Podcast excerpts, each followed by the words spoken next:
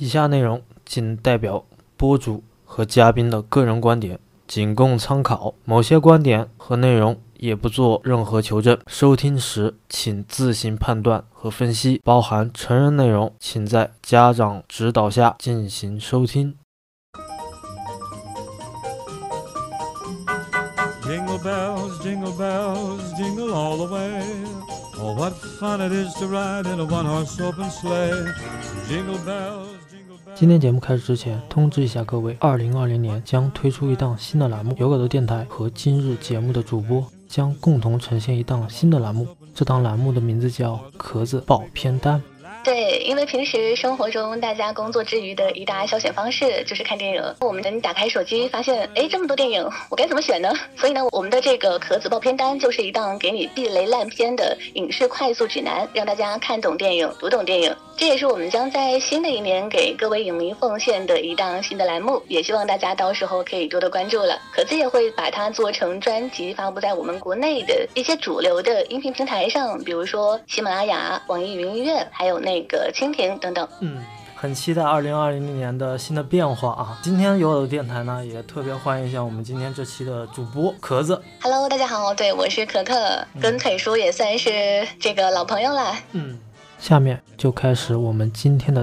电影推荐。今年有一部众所周知的续作电影《冰雪奇缘二》，票房不错，比起第一部口碑要差一些。今天很明显，我要介绍的电影并不是《冰雪奇缘二》，同样和冰雪有着联系的电影，而这部电影呢，也是和圣诞节有关联的。这是一部网飞的长篇动画，意图也很明显，是奔着今年的奥斯卡最佳动画电影而去。让我们来看一看这部。克劳斯《圣诞节的秘密》到底讲了一个什么样的故事？很多人对 Santa 的印象是一个留着大胡子、身穿红色棉袄的慈善老人家，驾着驯鹿给那些在深夜里熟睡的孩子送礼物的一个神仙形象。而这部电影呢，也是以 Santa 作为原型的人物，给我们讲了一个很特别的故事。在偏远闭塞的北欧小镇，世袭仇恨的对阵村民，会做精美玩具的独居老人，为了磨练意志的外来邮差。故事情节的设定与发展都很简单，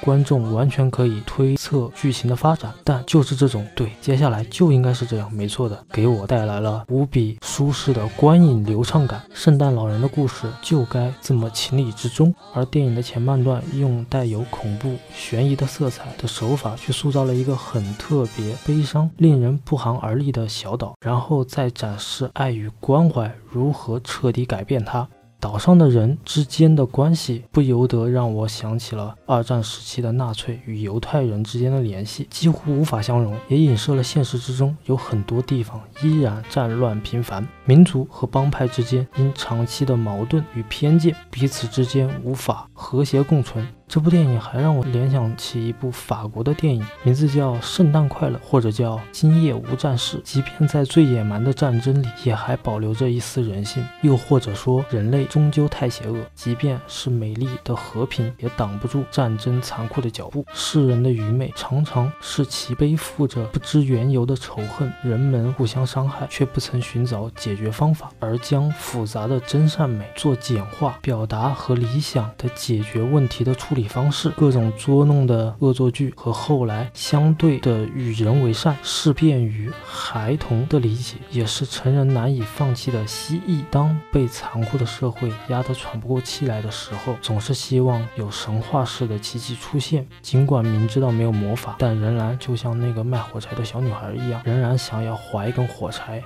而这部电影用经典的圣诞老人来讲一个故事，本身就很经典，里面包含了关于人类亘古不变的哲理。圣诞老人是一个经典的传说，我不敢说克劳斯圣诞节的秘密会流传多远，但它成功的包含了成功童话故事里所有的特征，用动画去表述童话是一个很好的选择，因为故事既脱离于现实，又基于现实。今天的第一个部分电影推荐我就说到这里，接下来。来就聊一聊有关圣诞的这个话题。作为一个日常的话聊啊，就是话题聊天。OK OK，、嗯，来闲扯一下这个现代人的圣诞节都是怎么过的啊？然后有一点就是我特别想问壳子的啊，就是你对于这个圣诞节的理解，还有我们在国内嘛生活这么长以来，我们每年的圣诞节有没有发现周围的环境有什么不一样的地方？或者说壳子，比如您在广州这时候，每年的圣诞节，广州的那边边的气氛是什么样的？或者说那边的圣诞氛围是什么样的？其实啊，我是觉得咱们在国内过圣诞节，不论哪个城市，基本上都是凑热闹。就好像我前两周就已经看到我家周围的这个店铺就已经开始往橱窗上贴那种圣诞的装饰了，再者就是打着广告就挂上来了。所以说，我觉得咱们没有像西方那种宗教文化的背景，我觉得咱们这个节日其实是商家策划的一场狂欢。那像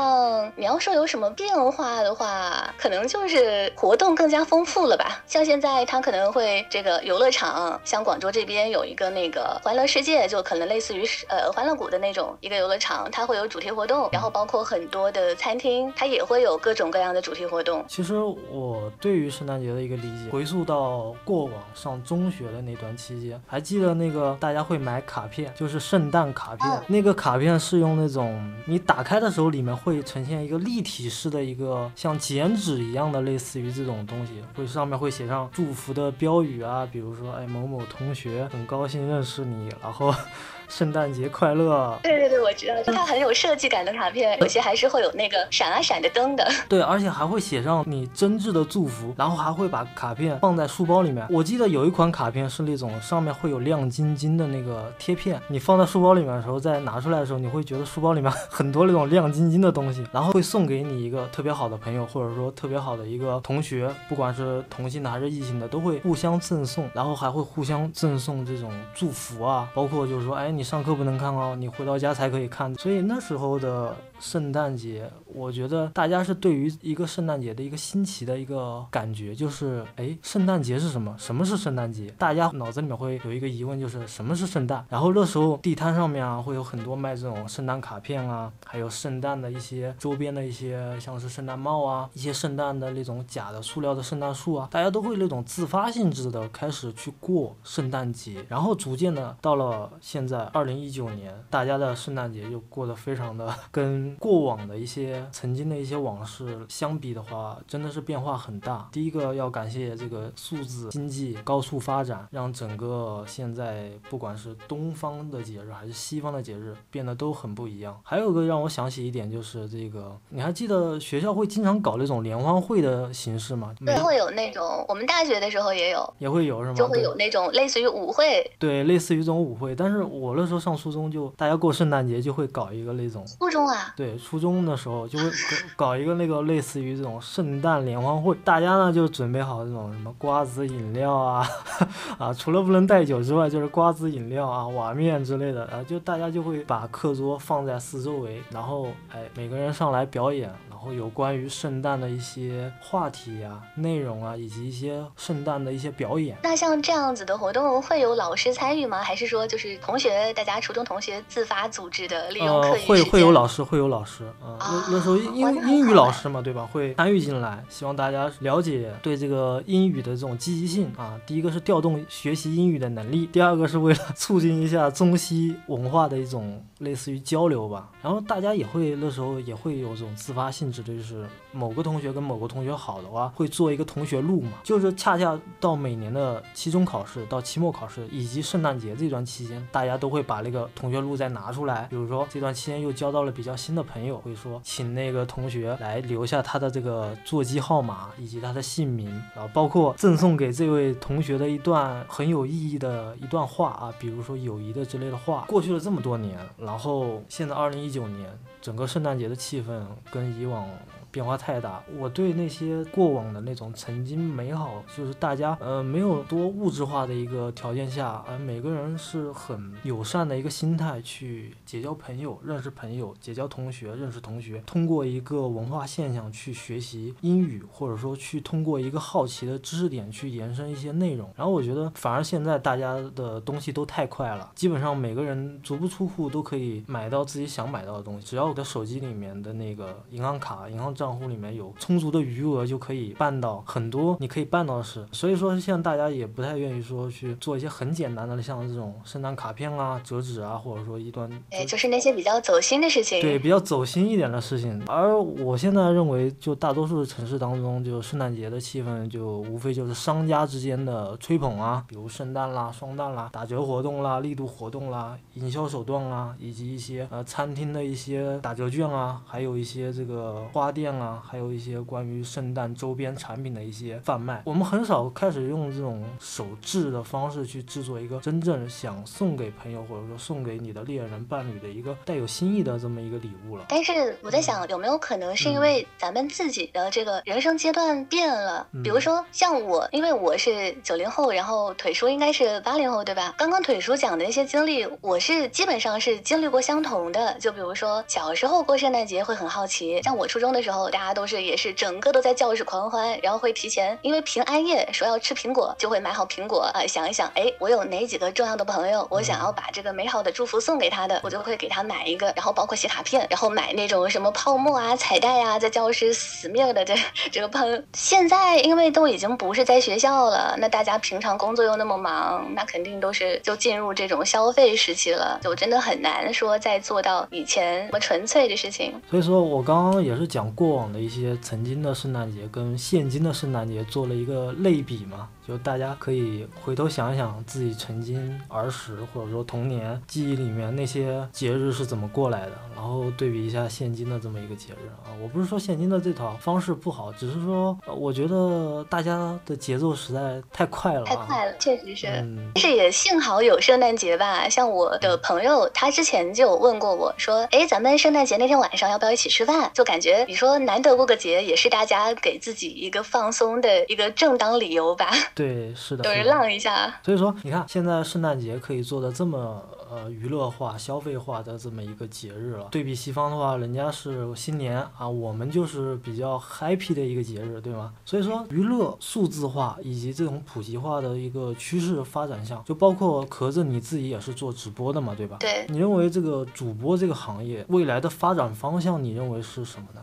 就是你觉得这个直播还有主播这个行业，其实我觉得这个行业它现在已经是在一个比较鼎盛的阶段了，而且它的形式开始越来越多，呃，有视频的，然后有音频的，它涉足的领域也特别的广。你说可能刚开始它呃是只是娱乐一种表演性质的，然后现在像知乎它也有 live，它也算是一种直播，然后现在淘宝淘宝这个卖东西也是直播，包括越来越多的明星也在接触这一块，所以我觉得直播会是一个一方面是传播一些有用的信息，以及是连接人和人之间的这种情感的一个纽带，可能它的功能会更加的丰富。嗯，一个粘连度是吧？对，刚刚还想起来，哎，您自己不是做直播也有一段期间了吗？你觉得你自己在你的直播间里面跟你的那些小耳朵们互动的时候，你觉得在做直播这个行业里面，你会觉得每个人的状态和你要呈现出来的人设是否一致呢？这个我觉得挺难讲的，因为包括我自己，我会觉得我自己在直播间跟我在生活中可能都是有一些不一样的，但那都是我自己，只是可能在不同的场合，我会表现出不一样的这个个性或者说脾气。那我相信那个听众也是一样的。直播间的话，它有一个特点，就是它反而会因为大家是陌生人，所以大家更容易去敞开心扉。像我就碰到过说，我的听众可能说他遇到了一些失意的事情，比如说这个工作上遇到挫折啊，然后失恋啊这种，他们会很放心的在直播间说，很坦诚的。这个时候大家就是一起来聊，一起，我觉得作为主播能够去开导大家，能够给大家带去一份温暖，是一件特别棒的事情。就是送温暖、送祝福。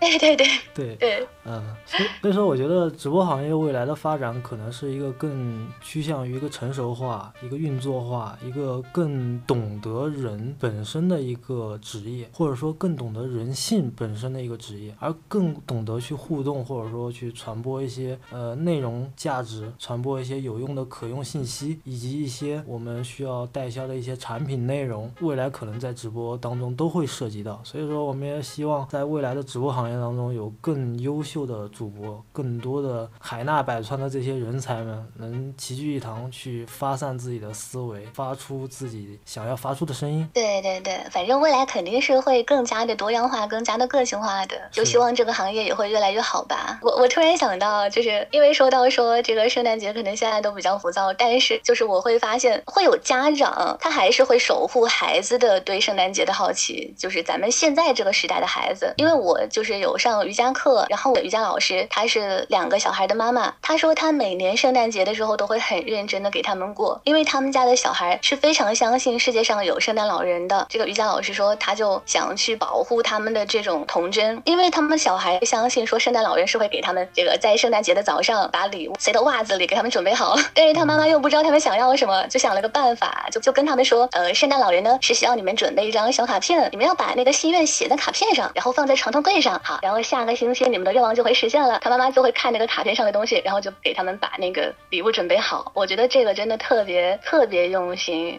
嗯，特别暖心啊，感受到人与人之间的亲近对啊，感。对啊，就是你会发现，可能就是虽然说这个时代哪怕是变得比较浮躁了，但是总有一些人他是在守护那一份纯粹的。刚刚你讲到母子之间的联系嘛，我就觉得，嗯，现在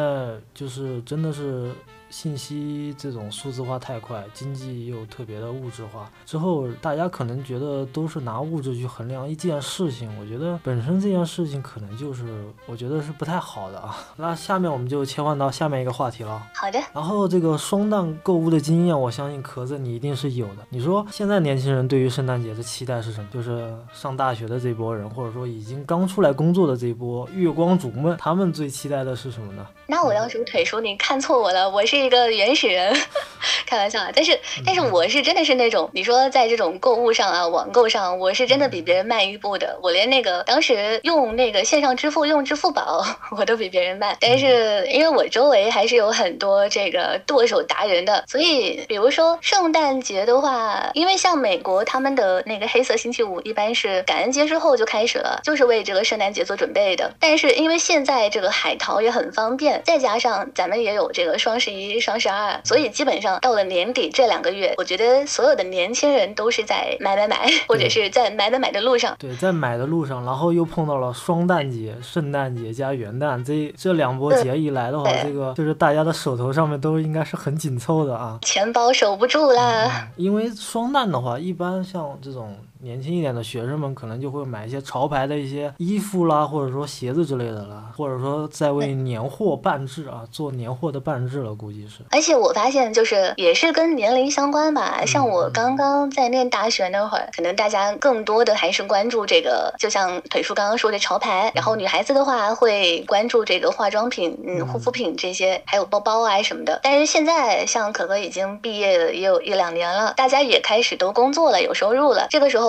会更多的可能想，哎，我可以给家里买什么，给父母买什么，就包括说给家里买年货。对，半只年货，这个是每年过年这个中国人传统的一个习俗啊。所以说我刚刚就联想到年轻人对于圣诞节的期待。我觉得不光是年轻人对于圣诞节的期待，你觉得猎人们处在热恋期的，你说他们对于圣诞节又是什么样的期待呢？那肯定是想说过一个甜甜蜜蜜的圣诞节啊，对吧？因为情侣嘛，基本上能把所有的节日都过成情人节。但是话又说回来，我刚刚为什么要就是跟你聊关于猎人对于圣诞节之间的期待？其实最近我想，壳子，你如果关注新闻的话，你就会有关注到这个北大女学生啊，自杀。那个 PUA，对对对对对，PUA，还有一个是关于这个什么家暴男，就是这两个话题，其哦实前一段时间对我的触发还挺大的。我所以说，现在的猎人们对于过节，对于过不管是什么节吧，大大小小的节，那互相送礼物是一方面，那送的价值又是另外一方面。但是猎人们之间处理感情问题，或者说处理本身伴侣之间的问题，你觉得现在在国内，你觉得大家有这个处理能力的问题吗？我看到这两件事，我引发出很大的一个思考，就是我觉得猎人们好像对处理两性关系之间，并没有一个很很好的方式。可是你怎么看这个事情呢？可能就是我并不会觉得它是一个普遍性的问题，但是它是真实存在的。呃，不管是说家暴也好，还是刚刚那个所谓的 PUA 也好，怎么说，我就觉得就是大家有一个清晰的感情观，真的太重要了。你一定要去在这个生活中，在感情世界里面，你要擦亮眼睛去识别你的这个喜欢的对象或者是交往的对象，他到底是个什么样的人。我觉得，因为像我在直播中，我也会遇到大家说遇到了各种各样的感情问题，遇到了各种各样有着不同的这个三观的人，所以这个每个个案真的都是不一样的。而且哪怕是一个很成熟的人，他可能在碰到感情的时候就啊就懵了。所以说这个 PUI 嘛，俗称这个搭讪学啊，我们现在 B 站里面经常流行的话叫炮学。所以说这种东西的由来，其实我还是去查了一下资料啊。很多人为什么去学它？大部分的有些男性可能他的人设，他本身的人设跟他自己的本身的一个状态可能不是那么优越或者说优秀。他为了想在女生面前呈现出他的完美人设以及他优秀的表现，他去学习这个 PUI，甚至是去学习怎么去做这个 PUI 里面的一个人设表现。所以说这种东西，你说其实本身是带有这种诈骗的行为的啊，本身他就是在自己假定一个人设的状态下去骗一个女生，跟他产生一段感情，然后用精神控制的方法去控制一个女生的行为习惯。而且 P PUI 不是出来这件事才被大家知道这个泡学或者说搭讪学的，是这个所谓的这个学科啊，是五年前就在知乎上就有人发表出来，如何教你把妹，如何教你怎么怎么，就对 PUI 是在知乎里面就有这个文章的。所以说出了这件事情，大家才警惕了。没有出来这件事情之前，这件事情其实是很多人愿意去学习，或者说效仿，甚至是去模仿。主要是我觉得是这个它变味儿了，因为它可能它刚开始这个所谓的，因为它的全称不是叫做 pick up artist 嘛，它是一个搭讪艺术。可能刚开始它的目的就是为了，只是为了帮助一些羞涩的这个羞涩的人去怎么样去跟别人正常的交流，怎么样去追求你喜欢的女孩子或者说男孩子。然后结果到后来就演变成了一种纯粹是用下半身思考的可能，然后不带有这个认真的交往的目的的一个，就变成所谓的去去骗了，都变味儿了。我觉得已经是。所以说，呃，今天我特别把这个话题引出来跟壳子简单聊一聊的原因，就是我觉得有必要，有必要让大家了解一下这些东西啊。还有一件事就是，我今天呢想推一部电影给大家看看，然后顺便也推荐给壳子啊。这个电影的名字叫《婚姻故事》啊，是由这个流媒体网飞制作的电影。其实我很推荐恋人们去、伴侣们去看。这个电影其实这个电影其实就是讲的男女双方离婚的一个故事。其实这也表达了男性跟女性在离婚方面的不同的诉求。我还发朋友圈的嘛，然后我相信壳子也看到了。我就是说这部电影是还是蛮感性的一部电影。猎人是从陌生到熟悉，然后又从熟悉到陌生。也许有一个人熟知了你的过去，了解了你的不堪，但婚姻就好像是一座坟墓，送走了很多美好的东西。最后呢，就是归于一场相识。无论是处在热恋期的伴侣，还是说已经离婚或者说分开的这些伴侣们，每个人在追求人生的这个价值上面是不一样的。每个人都有每个人的诉求，男性有男性的诉求，女性也有女性的诉求。无论是对方做出什么样的选择，是在一起还是不在一起，是过往还是过后，都是我觉得都是一个坦然去面对的。对，就是大家如果都有这份觉悟的话，就不会有那么多狗血的故事了，不会有那么多的这个什么什么分手之后还死缠烂打呀，或者说怎么样的都不会有了。就包括说之前。你说家暴这种事情，那为什么为什么你好像已经识别出来对方有这种不良的倾向了，但是你还是看不透，你还是跟他在一起，你还是相信他会变好的？这就是人的一种依赖性吧，可能会开始出于一个友善的想法，觉得他会变好的，可能这是他的无心之过啊。但是呢，后面呢，可能由于他这个事情比较，就是越来越没有办法收拾了，恶性循环嘛。对，下面就直接聊一聊啊，壳子，你对今年的圣诞节最大的期待是？什么呢？是希望直播间的人是越来越多呢，还是说这个肯定希望？对，其实因为我的话，我往年也没有说会郑重其事的去过一个圣诞节，但是今年我是想要说，呃，直播是肯定会的，我会希望跟我们家的这个小耳朵一起过。另外呢，我有一部这个囤了很久的电影，一直没有看，就是号称是说每年圣诞节必看的这个叫做《真爱至上》的电影。呃，我就还特意搜了一下它的预告，它是是由十个小故事。组成的，我特别适合，不管是自己也好，还是情侣也好，这个窝在家看一看啊，喝点小酒什么的。很有情调是吧？对啊，你说圣诞节那么冷是吧？出去别感冒了。而且本身圣诞节就是适合在家里面跟着自己的家人一起过的。你看西方每到圣诞节，在马路上面基本上都是没有人了，基本上大家都是在家里面吃着火鸡，喝着红酒，然后唱着圣诞歌。哪怕是自己在家里买一个那种圣诞节用的小花环、小铃铛挂门上，然后自己买一个什么那种小鹿角啊戴头上，自己在家里跟朋友、跟家人乐呵乐呵，其实都挺好的。挺好的，大家自嗨挺好。然后也特别说一下，二零二零年了，我们这个新的栏目也会及时的推出，然后到时候我们的壳子就是这一档新栏目里面的主要的主播啊，所以说很希望大家过来收听壳子的这个新的栏目。壳子报片单，还有如果大家就是对壳子本身这个他聊的一些节目内容啊，或者说壳子你本身你还有哪些节目，也可以在节目里面聊一下嘛。因为我是一个这个除了网络主播之外，我也是一个配音工作者。那我自己从大学开始就接触这个网络电台了，我是非常的喜欢这种把一些我认为好的东西跟大家分享的过程。呃，网易云音乐有一个情感类的电台专辑叫做《此刻》，然后大家搜索我的名字水利壳子就可以找到了。然后未来呢，咱们新的一年的跟腿叔一起的壳子包片单，希望大家多多关注啦。所以说大家还要去关注一下壳子的这个公众号“水利壳子”，微信里面搜一下啊，然后去关注一下壳子的一些节目内容，以及我们二零二零年将推出的一档新的栏目。壳子爆片单，那我们今天呢就把今天我们要聊的这个关于圣诞的这个话题就聊到这里。欢迎壳子，欢迎壳子啊！谢谢腿叔，谢谢腿叔。要不要祝大家这个圣诞快乐？不管大家过不过这个节，对，不管过不过，大家都要圣诞 Merry Christmas 是吧？对，Merry Christmas，天天开心，天天开心，天天过圣诞是吧？祝大家这个找找到找到真爱啊！那我们今天就节目就聊到这里，拜拜，下次有机会再见吧。